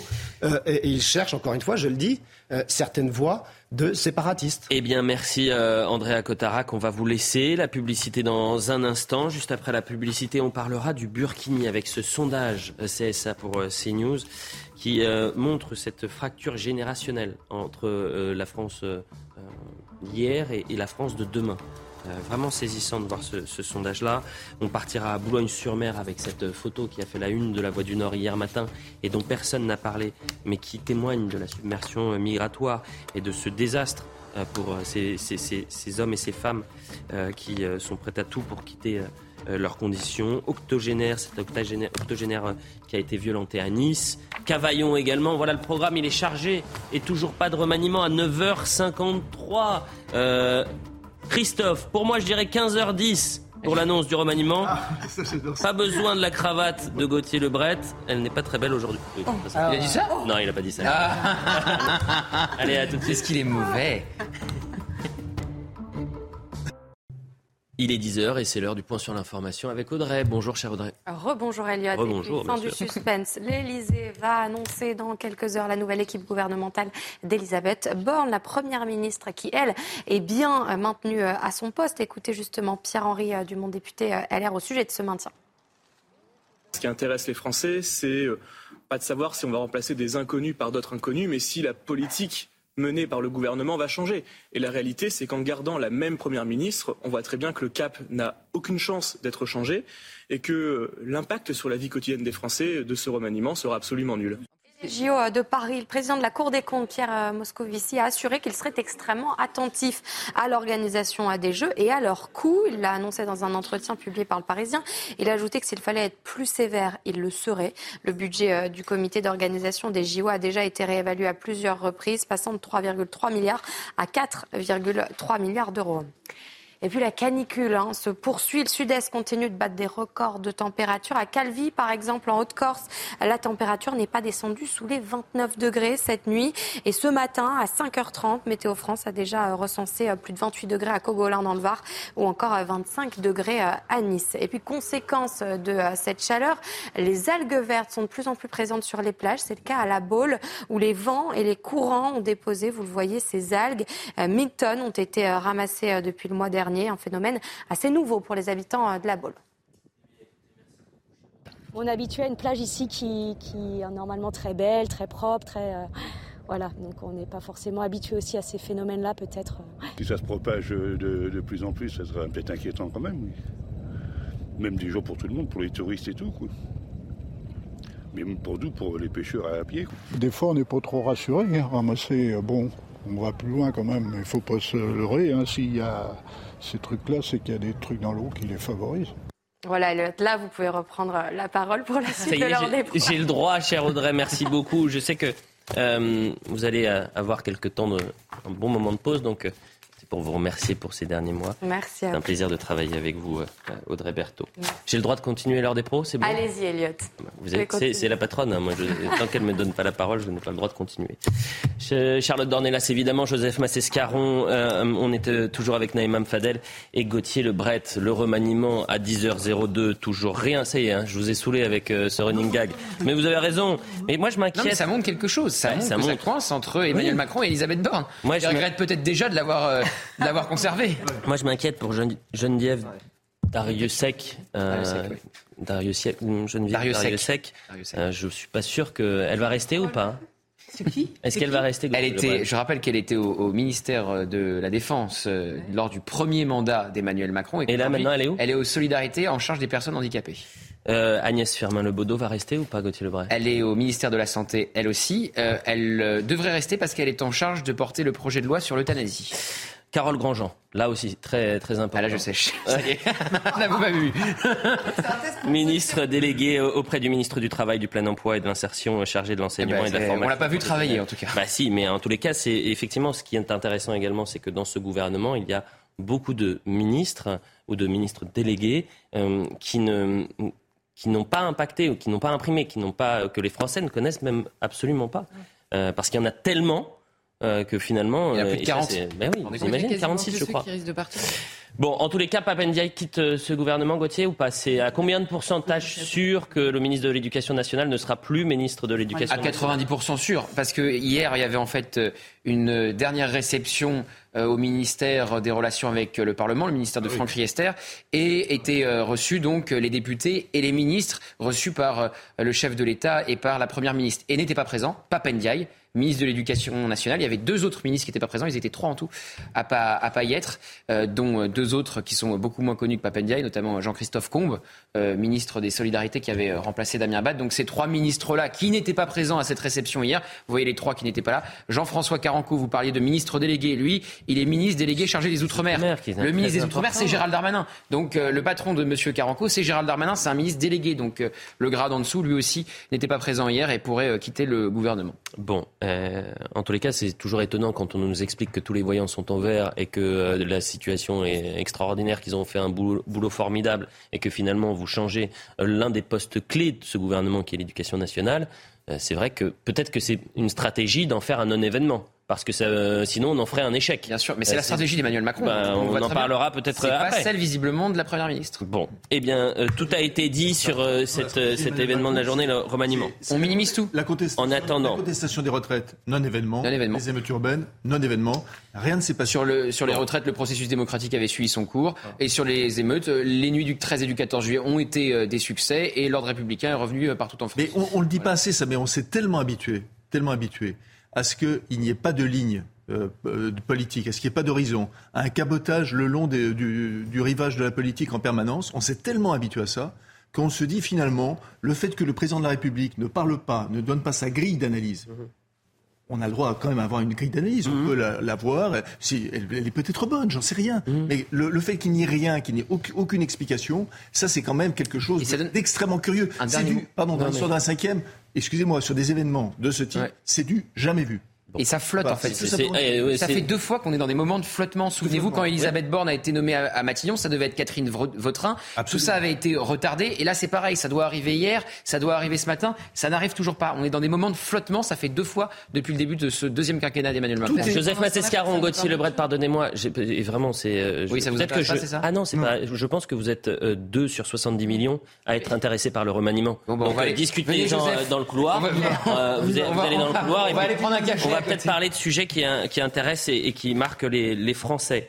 Euh, il y a un sondage. Et là, pour le coup, bah, euh, revenons... Pardon, le, fait que, pardonnez-moi, le fait qu'à l'Élysée, il n'y ait pas de pilote, ça intéresse, intéresse, quand même tous les Français. Bien sûr. Hein. le fait que les 100 jours, le fait que la, notion de 100 jours elle-même ait été négociée, enfin, ait été trouvée par des communicants sur un coin de table, ça intéresse tous les Français. Euh, pardonnez-moi. et c'est pour ça qu'il y aura des millions de Français qui attendront le moment où le remaniement sera annoncé. Mais bien sûr. le Burkini, avançons. Le Conseil d'État a levé l'interdiction du port du Burkini. On en parlait en début de semaine. Euh, sur les plages de Mandelieu, alors que depuis 2012, le burkini est interdit pour éviter des tensions. C'est très intéressant ce sondage parce qu'il y a une majorité de Français contre le burkini euh, et serait pour l'interdiction du, du burkini. Vous voulez pas voir le sujet avant? Non mais juste, c'est 10 secondes sur cette histoire de majorité de Français, parce que ça fait plusieurs fois que vous dites. Non, non, mais c'est vrai. Oui, allez-y, allez Charlotte. Et le conducteur de de Val un éclat. Non, non, pas du tout. C'est simplement que ça fait plusieurs fois qu'on dit 70% des Français. On retrouve souvent ce chiffre sur mm. plein de sujets. Je mm. voudrais simplement noter que nos chers confrères, en général, ce sont précisément sur ces sujets où 70% des Français sont d'accord qu'ils jugent les sujets clivants. Je voulais juste noter ça, parce que c'est systématique. Les sujets qu'on appelle clivants ne le sont pas dans le pays, en réalité. Eh bien, euh, en revanche, là, il y a un... Vous pouvez envoyer le sujet. Non, mais pour le Burkini, ce qui est intéressant, c'est qu'effectivement, il y a une majorité de Français, c'est un peu moins de 70% d'ailleurs, euh, qui seraient favorables à l'interdiction du Burkini. 62. En revanche, en revanche, il y a un clivage. Et c'est un clivage générationnel. Et, et c'est saisissant de voir ce clivage euh, générationnel parce que ça peut nous expliquer que dans, ou nous montrer que dans 10 ou 20 ans, eh bien, euh, on sera sur, dans, une, dans un autre état hein. d'esprit en France. Voyez le sujet de la rédaction CNews. La tendance se confirme. Comme en mai dernier, date de notre dernière enquête, les Français restent majoritairement opposés au Burkini. D'après notre dernier sondage CNews CSA, 62% des personnes interrogées souhaitent l'interdire sur les plages françaises. Selon leur âge, la vie des personnes interrogées varie sensiblement. Les 65 ans et plus sont les plus réticents. 77% d'entre eux ne veulent pas voir les femmes porter ce vêtement. A l'inverse, les 25-34 ans souhaitent l'autoriser. Enfin, la couleur politique des sondés a également son importance. Sans surprise, les partisans de la gauche ne verraient pas d'un mauvais œil la présence de femmes en burkini sur les côtes tricolores. Tout le contraire à droite, où près de 9 personnes sur 10 souhaitent son interdiction pure et simple. Et là, comment on l'explique, ce clivage générationnel, Naïma El Fadel? Écoutez, euh, on peut l'expliquer aussi euh, par l'histoire, par ces dernières euh, décennies, où en fait, on a petit à petit accepté le, vivre à part, si je puis dire. On l'a même encouragé et favorisé. Vous savez, l'altérité, elle se joue aussi parce qu'à un moment, vous êtes minoritaire, vous faites comme la majorité. Et, et, on le voit bien dans les premières immigrations où les gens avaient tendance à, tout simplement épouser les, normes de la société qui était accueillante. Petit à petit, hein, moi je le, je le, situe à partir des années 80 avec cette fameuse politique de la ville où on a euh, eu une fausse bonne idée, puisqu'on a traité ces quartiers à part, euh, en mettant un armada de, de soignants. On n'a pas voulu voir euh, les difficultés liées à l'éducation parentale, à l'intégration, à l'assimilation, parce que rappelez-vous, au début on parlait d'assimilation, et à la fin on a, on a fini par rendre ce mot tabou. La pression de la gauche a fait beaucoup de mal, parce que eux, c'était circulé, il n'y a rien à voir. Et ils ont mal défendu finalement euh, ces, ces, personnes qui, qui, pouvaient épouser tout simplement les mœurs et les coutumes et la culture française et qui pouvaient et ça pouvait que leur rendre euh, service. Aujourd'hui, effectivement, on a un séparatisme qui s'est installé, on a effectivement des revendications, mais moi j'ai envie de vous poser la question, Elliot, qu'est-ce que fait la France pour empêcher ça? Parce que la transmission de la culture, de l'histoire de, de, nos ancêtres les Gaulois, c'est quand même l'école française qui doit transmettre à tous ses enfants. Et n'importe quel enfant sait bien que moi, je l'ai appris, mes ancêtres les Gaulois. Mm. Et j'étais contente qu'on qu m'agrège à ce pays, qu'on me dise pas, non, à elle, on va pas dire que c'est ancêtres les Gaulois. Charlotte, euh, parce que le Burkini et, et, et l'Abaya, euh, parce qu'on a mis Burkini à Abaya, parce que il y avait eu un sondage il y a quelques semaines et on l'avait traité. Même question, est-ce qu'il faut interdire l'Abaya à l'école? Vous aviez une majorité de Français qui étaient favorables à son interdiction, et quand vous regardiez génération par génération, vous voyez que les jeunes générations étaient favorables à ce que l'Abaya soit acceptée euh, et autorisée à l'école, même topo pour, euh, pour euh, le Burkini. Mais c'est très logique. C'est la conjonction de, plusieurs choses. Il y a d'abord évidemment un changement démographique évident. il y a plus de, de, de, parmi la jeune génération, plus de gens qui comprennent, on va dire, ces vêtements-là. Mais outre ça que je mets de côté, il y a la conjonction de deux phénomènes. D'abord, la destruction, la déconstruction, comme on nous a dit, de la norme commune, qui était la chose à abattre. Donc si vous n'avez plus rien à défendre en commun de ce qui est français, des mœurs françaises, eh bien vous accueillez euh, tout ce qui est étranger, tout ce qui est euh, alternatif aux mœurs françaises comme une bonne chose. C'est la, ça, c'est la, la, phase de déconstruction mmh. de la population française. Et à l'inverse, philosophiquement et en droit, vous avez la défense depuis des années et des années, des décennies euh, entières du relativisme et de l'individualisme. Tout ce qui est individuel, toutes les libertés individuelles priment sur le commun. Alors, quand on vous pose cette question, on dit, bah, chacun fait ce qu'il veut. Chacun met une abaya s'il veut, vous pouvez mettre un burkini. Il n'y a plus de commun. Mais ça n'est pas une conséquence, genre ça nous arrive dessus. Ça a été voulu. Quand vous détruisez en permanence le commun Évidemment, l'histoire, on parle souvent de la civilisation, de l'histoire qui n'est pas défendue. Naïma en reparlait euh, à l'instant, mais ça a des conséquences sur les mœurs. Quand vous avez, quand vous êtes un peu honteux de ce que vous portez, puisqu'on ne vous apprend que le mauvais pan de votre histoire, eh ben vous ne savez plus le défendre jusque dans les détails. Donc dans les détails même vestimentaires. Donc s'il y a plus de commun, ben, on finit par dire bah, chacun fait ce qu'il veut. Vous aviez été choqué par la décision euh, du Conseil d'État euh, pour Mandelieu, Joseph Massescaron. Depuis 2012, le port du Burkini était interdit interdit à, à, sur les plages de Mandelieu. Chaque année, euh, il y avait un, interdit, un arrêté qui interdisait le, le, port du Burkini pour des raisons de troubles à l'ordre public. Et cette année, le, le Conseil d'État a décidé de lever cette interdiction. Oui, alors que le tribunal administratif de Nice, lui, mmh. a justement. Donc c'est ça aussi qui est intéressant. Bien sûr, c'est en fait une jurisprudence. C'est le droit. C'est-à-dire le droit. C'est-à-dire que euh, pour ajouter euh, à ce que dit Charlotte, qui est, qui est, qui est juste sur l'analyse totalement à 200% c'est que euh, il y a une, une force aussi de ce qu'on appelle les fréristes, parce qu'autant nommer, euh, autant nommer les adversaires par leur nom, il y a une force qui est de s'immiscer dans nos failles juridiques en permanence. D'ailleurs, vous parlez très justement, Elliot, d'Abaya. Quand il s'agit d'Abaya, c'est pas du tout un signe religieux à l'école. Mais quand il s'agit en revanche de Burkini, de Burkini, c'est un signe religieux, donc il ne faut pas l'interdire. Vous voyez, en, en, permanence, il y a la recherche de nos failles juridiques. Et comme, évidemment, euh, il s'intéresse à un Conseil d'État, il faudrait à un moment donné aussi, bien sûr, se poser la question sur euh, la, formation des conseillers d'État. Mmh. Bien sûr. Qui a décidé au Conseil d'État? Bien sûr, qui a décidé, quel est, quel, voilà, d'où ils viennent, comment, mmh. etc. Mais quand vous voyez, par exemple, sur des postes clés, Emmanuel Macron nommer des, des, des gens sur des questions euh, essentielles qui ont un, un, un, passé, je dirais presque un, un passif sur, sur, sur, la, sur la question laïque, vous ne vous étonnez plus de rien. Et j'ajoute juste que euh, je pense que aussi euh, cet, cet, arrêté municipal, pardonnez-moi, a été mal défendu parce qu'il a insisté sur la notion de trouble public. Or, la notion de trouble public, c'est quelque chose, évidemment, qui ouvre la possibilité d'une multitude d'interprétations. Mmh. Voilà. Donc ça, je, pense, pardonnez-moi, que, que, ça a été mal formulé. enfin, ils auraient juste dit qu'il y avait danger danger pour la vie de ces personnes. Ils auraient insisté là-dessus. Vous avez, vous, avez, vous avez pris un extrait, on a vu un extrait. La personne n'arrivait pas à sortir de, la mer mmh. tellement elle était euh, Parce que même pour les maîtres nageurs, il y a une, il y a une difficulté. Tellement elle était mais vous savez pourquoi il y avait, euh, il, prenait en compte le trouble à l'ordre public à lieu Parce qu'en en, 2011 euh, ou en 2012, il y avait eu des, des tensions sur la plage qui ne venaient pas euh, des, des, gens qui ne, euh, portaient pas qui, ne portaient pas la baya contre euh, ceux qui portaient pas pardon le burkini, mais inversement, c'est-à-dire que les familles où il y avait le burkini étaient agressives hum. à côté d'une personne qui était en bikini par exemple. honnêtement, et ce que dit ce que dit Joseph sur la formulation est très vrai parce qu'on est toujours en train de, de jouer avec le droit. on avait vu à Grenoble. Alors à Grenoble, on avait évoqué la question sanitaire. Oui, que le typhus, pas quoi. Alors l'hygiène. Là, on va évoquer le trouble. Pour les piscines, c'était des piscines. Ici, le risque de noyade. La vérité, c'est que nous sommes en France. Ça devrait suffire. Et en France, il n'y a pas d'abaya, il n'y a pas de burkini. On ne se baigne pas comme ça. Et d'ailleurs, dans plein d'autres pays, hein, je note que c'est interdit, mais... sans qu'ils aillent se réfugier dans des brèches juridiques complètement absurdes. Et il n'y a qu'une seule solution. La loi. venir à ça, c'est-à-dire inscrire dans la Constitution le fait que la France est un pays de tradition judéo-chrétienne. Comme, comme il y a une proposition de loi dans ce sens au Sénat. Sur le hijab, il y avait des propositions de loi des LR. Par deux fois, le gouvernement et la majorité ont refusé euh, de les voter. Hein.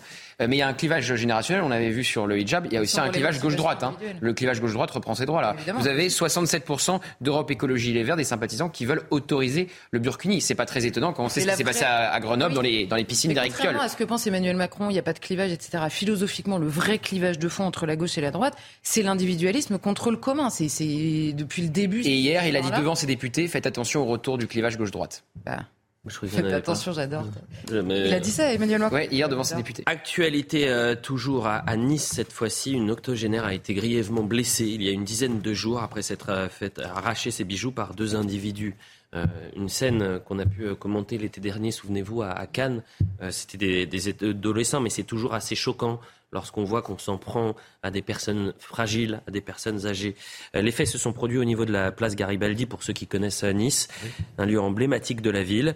Euh, et les mises en cause sont d'origine sénégalaise. Ils ont été placés en détention provisoire dans l'attente de leur procès. Mathieu Devez. Le 11 juillet dernier, une femme de 82 ans se promène en pleine journée dans le centre-ville de Nice. Après l'avoir repérée près de la place Garibaldi, deux hommes se jettent sur elle et lui arrachent ses colliers en or. L'octogénaire chute lourdement au sol, la tête la première. C'est hyper violent, c'est sans pitié.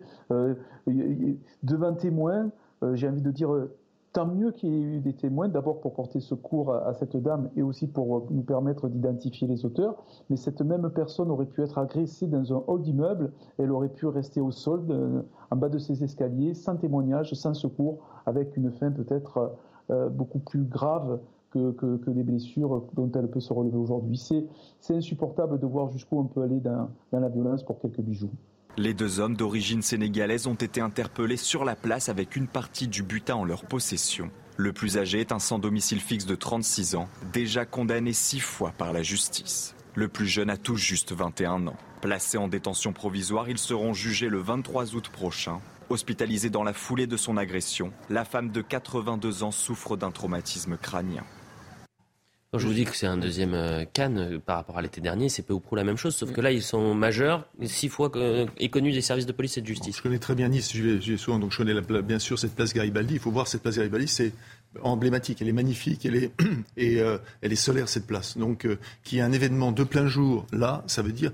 Et, et pendant, très, pendant jusqu'à une date récente, et j'en parlais, c'est triste, j'en parlais il y a quelques jours avec des personnes, c'est que les, habitants de Nice se sentent en fait de moins en moins en sécurité. Ils ont cru pendant très longtemps que les agressions, ça allait être, c'était Marseille, c'était ailleurs, mhm. c'était ailleurs, et euh, que les, disons que les vidéos de M. Estrosi allaient les protéger. Or, il n'en est rien aujourd'hui. C'est-à-dire que de plus en plus, ils voient des agressions. Mais des agressions contre les personnes âgées en premier, les harcèlements, euh, les, les harcèlements contre les femmes, aujourd'hui que des, femmes ne puissent aient peur de se, de se promener le soir à partir d'une certaine heure dans les rues de Nice, quand même, ça, ça pose une véritable interrogation.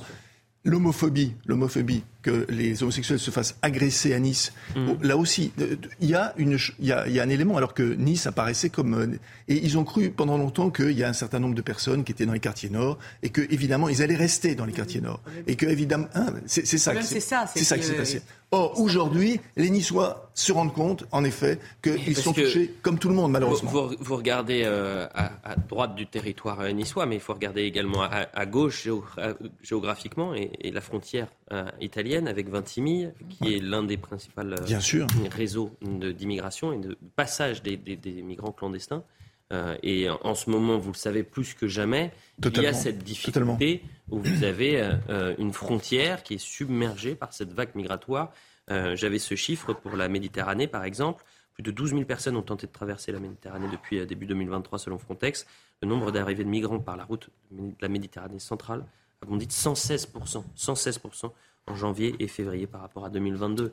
Cette femme, 80 ans, une journée, qui se, fait agresser, qui reste à terre, et ces individus sont connus par des services de police et de justice, c'est insupportable, Oui, mais c'est le problème aussi du laxisme et de l'impunité. Et euh, comment euh, voulez-vous euh, faire si à chaque fois ces personnes-là ressortent, souvent avec des, du sursis ou du tige, et même quand ils ont une OQTF, eh bien, elle n'est pas appliquée parce que, rappelons-le, hein, l'OQTF, c'est juste une invitation à partir. Hein, donc, c'est tout, euh, tout, le problème de l'ensauvagement aussi de la société. Vous parliez aussi de l'homophobie. Ben, écoutez, comment ça se fait qu'on fait de la sensibilisation justement autour de cette, cette question de l'homosexualité, etc., et qu'on ne la fasse pas sur certaines parties du, du, territoire, sachant que des personnes qui sont homosexuelles dans ces quartiers euh, ont vraiment du mal à vivre leur homosexualité. L'immigration incontrôlée, c'est évidemment une question de sécurité, mais c'est aussi une question de dignité. Euh, c'est-à-dire que le nombre est tel qu'il est impossible aujourd'hui pour l'État français de pouvoir accueillir dignement des personnes qui en auraient besoin. Euh, c'est-à-dire que si vous arrivez à réduire massivement les flux, les personnes qui arrivent vont pouvoir être protégées, aidées et permettre à ces personnes de grandir dans notre société. Moi, j'ai vu cette photo à Boulogne-sur-Mer hier. Euh, c'était la une de la Voix du Nord qui est absolument terrifiante et d'une tristesse absolue. Pourquoi c'est d'une tristesse? Parce que vous avez des gens là qui jouent leur vie pour essayer de retrouver un monde meilleur. Ok? On est à Boulogne-sur-Mer. Euh, ils vont traverser la Manche et vous êtes en, pleine matinée, ça s'est passé entre 4h du matin et 9h30. Vous aviez en premier plan euh, ces euh, gens qui vont tout simplement profiter de leurs vacances avec des enfants. Et puis vous avez cette embarcation, ils appellent ça des taxi-boats, mmh. des embarcations de fortune. et vous dire à, à tel point, il y avait tellement de monde que le bateau n'arrivait pas à avancer il y a une femme qui a laissé partir ses enfants de 5 et 7 ans. Et comme il y avait trop de, c'était trop lourd, euh, chacun jetait les éléments, vous savez, des bagages pour que le bateau puisse partir. Euh, les téléphones n'étaient plus présents. Elle a laissé partir ses enfants de 5 et 7 ans et elle ne pourra pas les contacter. Elle ne sait pas où ils vont. Donc c'est évidemment déchirant qu'on entend ça. Et euh, je vous propose d'écouter Georges Fenech, qui, on en parlait hier soir dans l'heure des pros, Georges Fenech qui a commenté euh, cette, cette image, qui est évidemment euh, très triste. Un chiffre, avant d'entendre Georges Fenech, le nombre de tentatives de traversée de la Manche a explosé en 2022. 45 000 migrants ont rejoint illégalement les côtes anglaises, contre seulement 28 000 en 2021 et 28 000 en 2021. C'était déjà un record. Et on a déjà on a doublé. On attend de voir ce qui va se passer pour 2023. Est-ce qu'on peut entendre Georges Fenech? Eh bien, on ne peut pas l'entendre. Charlotte Dorner. Là, en l'occurrence, enfin, il y, a deux choses. C'est-à-dire que, d'abord, là, ce sont des départs de la France vers ailleurs. Oui. Donc, se pose la question de notre gestion migratoire avec euh, la Grande-Bretagne, parce que, vous voyez, on peut pas. Euh, Et mettons la photo en illustration. Euh. Par le biais de, du droit européen, vous ne pouvez pas bloquer euh, les franchissements illégaux de la frontière, euh, que ce soit en Méditerranée ou ailleurs, d'ailleurs aux frontières extérieures de l'Europe, et en même temps, par le biais des accords euh, individuels passés avec la Grande-Bretagne, vous ne pouvez pas laisser partir des gens qui veulent partir. Il y a un moment où les dindons de la farce, ça devient compliqué. Et par ailleurs, pour réagir à ce que vous disiez au début sur le nombre à accueillir, on accueillera mieux en petit nombre. J'ai envie de dire, faisons le lien avec la conversation précédente sur la question des émeutes et sur la rupture même de jeunes Français. Je pense qu'il est temps d'avoir l'humilité de se dire que nous ne pouvons plus déjà. C'est le jour où on arrivera à refaire réellement euh, un pays, si on y arrive un jour, et je l'appelle vraiment de tous mes voeux, on pourra se reposer la question de notre immense générosité qui ne pèse jamais sur les gens qui, par ailleurs, la plaident. Donc là, en l'occurrence, il faut aussi avoir conscience, évidemment, là où je vous rejoins absolument, c'est que individuellement, ce sont des histoires atroces. C'est absolument certain. Mhm. Simplement, il faut raconter toute l'histoire de cette photo, toute l'histoire de cette séquence. C'est une association qui était là, qui a filmé, qui a donné les images et qui explique que comme on veut rendre invisible... Osmos 62. Voilà. Et, le, porte-parole l'explique lui-même. Comme on veut rendre invisible, ils ont voulu le rendre visible par le biais de ces images. Mais ces mêmes associations pourraient choisir les images où ces mêmes personnes montent sur les bateaux organisés par les passeurs au large de la Libye. Je peux vous assurer que ça ne génère pas la même chose. Et là, vous avez la, même, le même sentiment. Mm. Quand vous voyez ce qui se passe dans les embarquements initialement, notamment sur les côtes africaines, il y aurait un mouvement de détestation et de pression politique mm. pour mettre un terme aux activités de ces passeurs qui serait, à mon avis, la première chose à faire, la seule chose à faire même en réalité, euh, pour, euh, même pour ces personnes initialement. Donc, euh, juste, il y a de la publicité dans un instant. Non, pas du tout, pas du tout. et est-ce que le remaniement, moi je pense aux Français qui nous regardent, est-ce que ce remaniement permettrait de régler la situation et la question migratoire Pas du, tout. Euh, cette question-là, c'est pas du tout. Est-ce que le remaniement permettrait de régler la situation sur les questions Vous avez la réponse Si Elisabeth Borne reste, oui. ça veut dire non, puisque la loi immigration va avoir beaucoup de mal à passer parce qu'il n'y a pas de deal avec LR. Et puis la loi immigration n'a rien à voir avec ce qu'on voit là. Hein. Même avec la loi immigration. LR, la loi immigration, la loi immigration version républicain. Non, bah non, c'est la question immigration, c'est la, loi immigration. Il y a aussi une question de contrôle des frontières. Ah bon? Bah non. Bah non. Ils ont refusé, non, ils ont refusé dans la loi immigration de remettre en cause une quelconque ligne du droit européen. Donc la seule chose, ce sont les recours nationaux sur la question des. Ce que je dis parce que c'est pas la version des Républicains, donc ça voilà. Oui, ça. Donc le maintien d'Elisabeth Borne répond à la question. Mais les LR ont dit qu'ils voteraient, qu'ils voteraient une motion de censure. Vous savez qu'on nous regarde euh, en outre-mer. C'est pas vrai. On nous regarde en Nouvelle-Calédonie alors on se parle. Non. et vous savez pourquoi je vous dis ça? Des euh, délocaliser en Nouvelle-Calédonie. Des politiques de Nouvelle-Calédonie qui me donnent le nom du nouveau ministre des Outre-mer qui va remplacer Monsieur Caron. Et alors? Bah, Donnez-le. Philippe Vigier. Philippe Vigier? Philippe Vigier. Ah bah c'est une, c'est une information. C'est une information. Eh bien, devrait, on va rester au conditionnel, devrait remplacer. Ah bah, ah, attendez, vous vendez un truc que vous dévendez juste après. Il suffit qu'Emmanuel Macron Écoutez, pour changer d'idée. Bah Exactement. Ouais, c'est ça. Ça peut changer à tout moment avec lui. Donc Philippe Vigier devrait devenir le nouveau ministre délégué en charge des Outre-mer, député centriste. Ça fait rentrer un ancien UDI et un nouveau centriste dans le gouvernement. Eh ben écoutez, je remercie la source qui nous regarde depuis la Nouvelle-Calédonie. Qu'est-ce que vous avez un nombre d'informations, Gauthier? M'impressionner. Quel talent. La publicité, on revient dans un instant, on va parler de Cavaillon. Euh, je ne sais pas si vous avez vu ce qui s'est passé à, Cavaillon. C'est en fait une scène qu'on aurait pu voir dans un film de Scorsese et qu'on a vu dans les films de Scorsese. On peut voir euh, avec les affranchis. C'était de la euh, fiction. Et ouais, ou sinon dans d'autres pays, dans d'autres, c'était pas de la fiction. Bah oui, dans d'autres, pas, Cavaillon. mais dans d'autres pays ou dans d'autres, dans d'autres temps. Là, oui, pas dans le sud de la France, à côté d'Avignon. La publicité.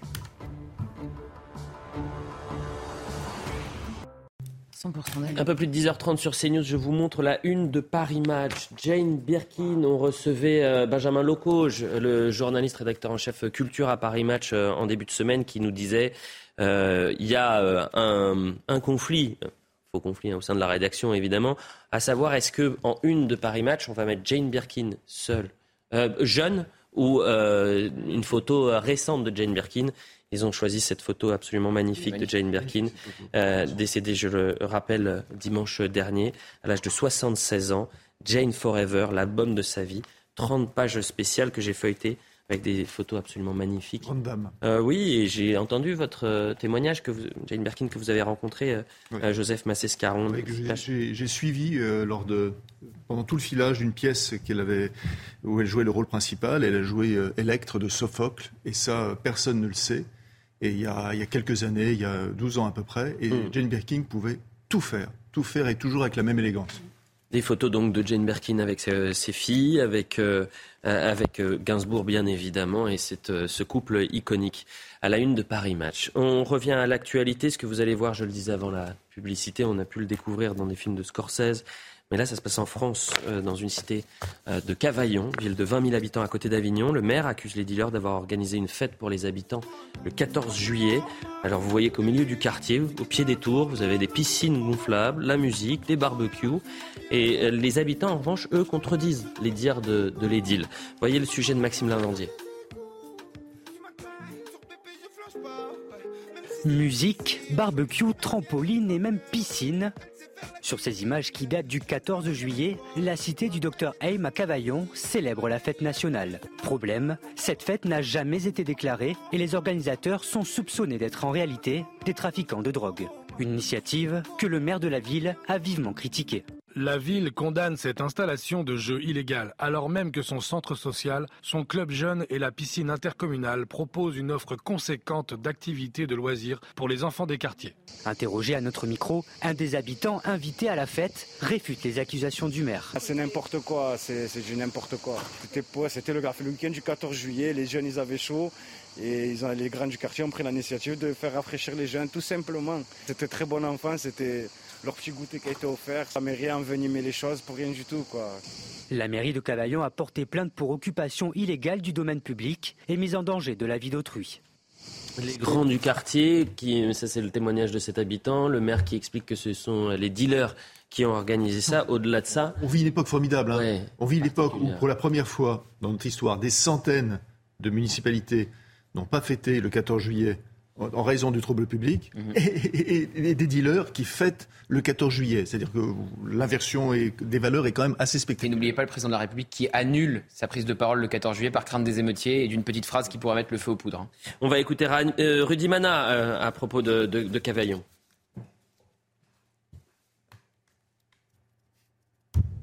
On l'a appris le lendemain euh, quand on a vu toutes les installations. On pensait que c'était effectivement des installations qui avaient été mises en place, nous aussi, par la mairie. Et puis, vous savez, la mairie ne nous avise pas de tout ce qu'ils font pour, euh, pour tous les quartiers ou, tous les événements qu'ils font dans le centre-ville. Donc, en fait, euh, on n'a pas été spécialement alerté au départ jusqu'au moment où on a appris que cela avait été organisé par, par les trafiquants de stupes. Et ces trafiquants de stupes, en tout cas, n'ont plus peur de rien. Hein. Là, euh, il faut dire les choses très clairement. Ils se permettent d'amener des toboggans, ils font des piscines, ils préparent les barbecues pour, tout le, pour toute la cité. Bon, je veux dire, alors là, on dépasse l'entendement. Euh, le maire a déposé plainte, effectivement. Je pense qu'il y a une enquête de police qui va être menée pour essayer de, retrouver les, personnes qui ont acheté tout ce matériel pour l'installer dans la cité. On, va essayer de, la mener, de la mener rapidement et de trouver rapidement les, auteurs. Après, on les mettra à disposition de la justice et on verra les condamnations qu'ils auront. Euh, ce qui est triste, Naïm Fadel, c'est euh, finalement cette absence de l'État dans certaines zones donc aujourd'hui, vous avez un État dans l'État, un autre droit, avec d'autres règles, où ceux qui maintiennent soit la paix ou qui font la guerre, ce sont euh, finalement euh, ce que certains appellent les grands du quartier, mais là c'est visiblement, selon le maire, pas les grands du quartier, mais les, grands dealers. Il y a 4-5 ans, il y a eu la même chose à Grenoble, où euh, des dealers avaient organisé une fête sur un quartier, le quartier Villeneuve, si je me souviens bien. Non, mais écoutez, les zones de non-droit, souvent j'en parle et souvent on me dit mais non, c'est pas vrai, en France il n'y a pas de zone de droit de non-droit. En réalité, il y a effectivement aujourd'hui des zones de non-droit, il y a des quartiers qui sont enclavés, et il y a un écosystème qui s'est mis en place, avec des solidarités absurdes aussi d'habitants. Et j'ai vu hier même d'un responsable associatif qui finalement trouvait rien à redire. C'est extrêmmement grave parce que ça, on l'a laissé faire, ça fait des années, et aujourd'hui, l'État doit absolument casser ces, quartiers cassés, comme ce qui s'est fait au, Danemark. Il faut absolument avoir une, politique très forte très ferme et oser casser ces quartiers. J'ai l'impression que ce terme, casser les quartiers, euh, avoir une politique de la ville dans ces quartiers, on l'entend depuis 30 ans. Moi, moi j'attends les dealers, euh, moi j'attends les, la, le défilé des leaders euh, le long des Champs-Élysées le 14 juillet, finalement. vous n'avez pas dit des dealers, vous avez dit des leaders. Des, leaders, oui, c'est intéressant. Euh, dernière réaction, celle d'Amine Elbaï hier qui a réagi à, propos de Cavaillon. Vous avez effectivement la situation d'une majorité silencieuse d'habitants qui euh, subit, subit la loi du plus fort, la loi des caïds, qui subit l'inaction des bailleurs sociaux, qui subit aussi l'inaction de la commune. Et les témoignages amènent aujourd'hui à nous interroger sur le rôle de la municipalité, avec certaines municipalités qui refusent d'implanter des, caméras de vidéosurveillance, ou d'autres qui refusent d'armer la police municipale, ou d'autres qui refusent l'accès aux forces de l'ordre, aux centres de supervision urbain et aux images de vidéosurveillance. Aujourd'hui, vous avez des quartiers entiers, à l'instar de ce quartier à Cavaillon, qui échappent au contrôle de l'État. Vous pourrez faire tout ce que vous voulez. Vous pourrez mettre des médiathèques, vous pourrez mettre des centres de loisirs. On a mis 90 milliards d'euros au titre de la politique de la ville depuis les années 1990. Ce que cherche aujourd'hui ces caïds, c'est uniquement acheter la paix, le silence des habitants parce qu'ils profitent de l'inaction de l'État, ils profitent de l'absence de courage politique voilà ce qu'on pouvait dire sur Cavaillon et je ne suis pas sûr qu'il faille euh, poursuivre. Actualité judiciaire à présent avec vous, Noémie Schultz. Merci de nous retrouver sur le plateau. Euh, journaliste police-justice, bien sûr, de, CNews. On va parler d'Harry Habitant. Hier, nous parlions de Nicolas Bedos. Et euh, là, c'est l'acteur Harry Habitant qui était mis en examen, je le rappelle, en novembre 2021 pour viol sur une jeune femme, alors âgée de 23 ans. Il a été placé hier sous le statut plus favorable de témoin assisté question vraiment que tous les téléspectateurs, qu'on se pose même autour du plateau, comment on peut être placé sous le statut de témoin assisté dans, dans un dossier ou une affaire pour viol? C'est assez perturbant. Euh, on va revenir peut-être sur l'origine de, cette affaire. Euh, on est effectivement à l'automne 2021. Euh, une jeune femme de 23 ans dépose plainte. Elle, explique aux policiers qu'elle fréquente depuis un mois Harry Habitant et que quelques jours auparavant, elle est allée chez lui, qu'ils ont une première, un premier rapport sexuel consenti et protégé, puis un second au cours de laquelle le comédien lui aurait imposé une sodomie, un acte auquel elle expliquait ne pas avoir consenti. Donc à l'époque, il y a une enquête préliminaire qui est ouverte par le parquet et à l'issue de cette enquête, les juges d'instruction ont estimé qu'il existait des indices graves et concordants permettant de penser qu'Harry Habitant avait bien abusé sexuellement de la plaignante. Il y avait euh, parmi ces éléments des SMS envoyés juste après les faits par la plaignante à des amis dans lesquels elle évoquait un truc pas cool pendant l'acte. Les enquêteurs avaient aussi euh, saisi en perquisition une serviette euh, avec du sang. C'était au domicile de l'acteur. Il y avait voilà toute une série d'éléments qui pouvaient accréditer l'hypothèse d'un rapport violent. Harry Habitant avait donc été euh, mise en examen euh, pour viol et placée sous contrôle judiciaire. Euh, un an et demi plus tard, les juges d'instruction qui ont poursuivi, poursuivi le, travail, hein, l'enquête s'est pas arrêtée à la mise en examen, au contraire, ça s'est poursuivi. Et ces juges d'instruction estiment que la suite des investigations n'a pas permis d'étayer ces indices graves et concordants.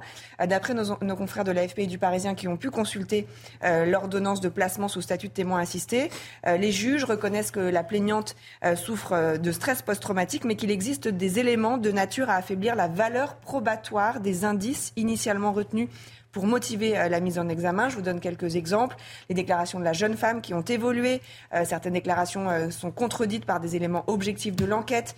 Les, les, enquêteurs ont aussi entendu les anciennes partenaires d'Harry Habitant qui ont évoqué un homme respectueux, à l'écoute, attentif à leur à leurs besoins, à leurs leur désir. Mais c'est d'ailleurs ça aussi qui était un peu perturbant, c'est-à-dire que euh, pourquoi on prend en compte euh, euh, le témoignage des anciennes compagnes d'Harry Habitant?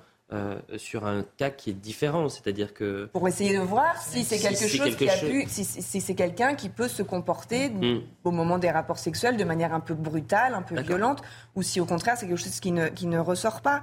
Euh, les magistrates, elles ont aussi euh, fait demandé des exercices psychiatriques et psychologiques du comédien, qui n'ont pas relevé d'éléments de personnalité en faveur d'une sexualité déviante ou de pulsions sexuelles agressives. Tout cela a amené les magistrates à placer le comédien sous le statut plus favorable, vous l'avez dit, de témoin assisté. C'est un statut intermédiaire entre témoin et mise en examen. Et si euh, l'enquête, enfin si, au moment de la clôture de l'instruction, il est toujours sous ce statut-là, eh bien, ça veut dire qu'il ne sera pas renvoyé et qu'il aura sans doute une ordonnance de non-lieu, donc pas de procès euh, pour euh, Harry Habitant. C'est-à-dire que maintenant, ça fait quasiment deux ans. Oui, ça fera deux ans à l'automne. Deux ans, deux ans en novembre 2023.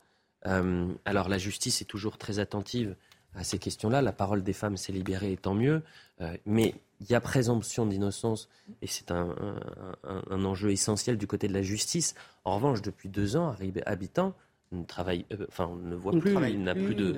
Euh, je suis même pas sûr qu'il ait pu participer au moindre tournage. C'est-à-dire qu'il y a une mort médiatique euh, depuis, euh, depuis maintenant euh, deux ans. Je crois qu'il y avait un film hein, dont il devait faire la promotion. Oui, au moment, je crois, moment de, de défait, il y avait un film qui sortait. C'était la suite de Qu'est-ce qu'on a fait au bon Dieu, disons-le, et il avait été oui, rayé de la promotion. Mm. Et aujourd'hui, pas de, de, réaction, deux ans quasiment après sa mise en examen. Son avocate d'ailleurs a, a, réagi. Je me réjouis de cette décision remettant en cause le tribunal médiatique qui parfois juge et condamne trop rapidement. J'avais pas entendu la déclaration de l'avocate, mais ce tribunal médiatique sur des affaires d'agression sexuelle, malheureusement, euh, il revient régulièrement. Euh, évidemment, la justice fait parfaitement son travail et tente de, maintenir euh, cet élément essentiel qui est la présomption d'innocence, mais également la parole des femmes et le travail de recherche qui est fait. Donc vous avez ces affaires, c'est en plus toujours très compliqué. Bien sûr, parce que c'est parole contre parole. contre parole, avec des éléments, là on l'a dit, des éléments matériels qui pouvaient laisser penser que, et puis et le temps qui, qui, passe et les, investigations qui se poursuivent, qui arrivent effectivement à cette, à cette décision-là. C'est dans la continuité, on va parler de l'affaire Benjamin Mendy. Euh, Benjamin Mendy, le footballeur, euh, qui lui euh, avait de lourdes accusations de, de, viol par plusieurs victimes en Angleterre. ça a été un, un, combat judiciaire pour lui de trois ans. Il a été incarcéré, hein. il a passé quatre mois en prison, il été placé sous contrôle judiciaire.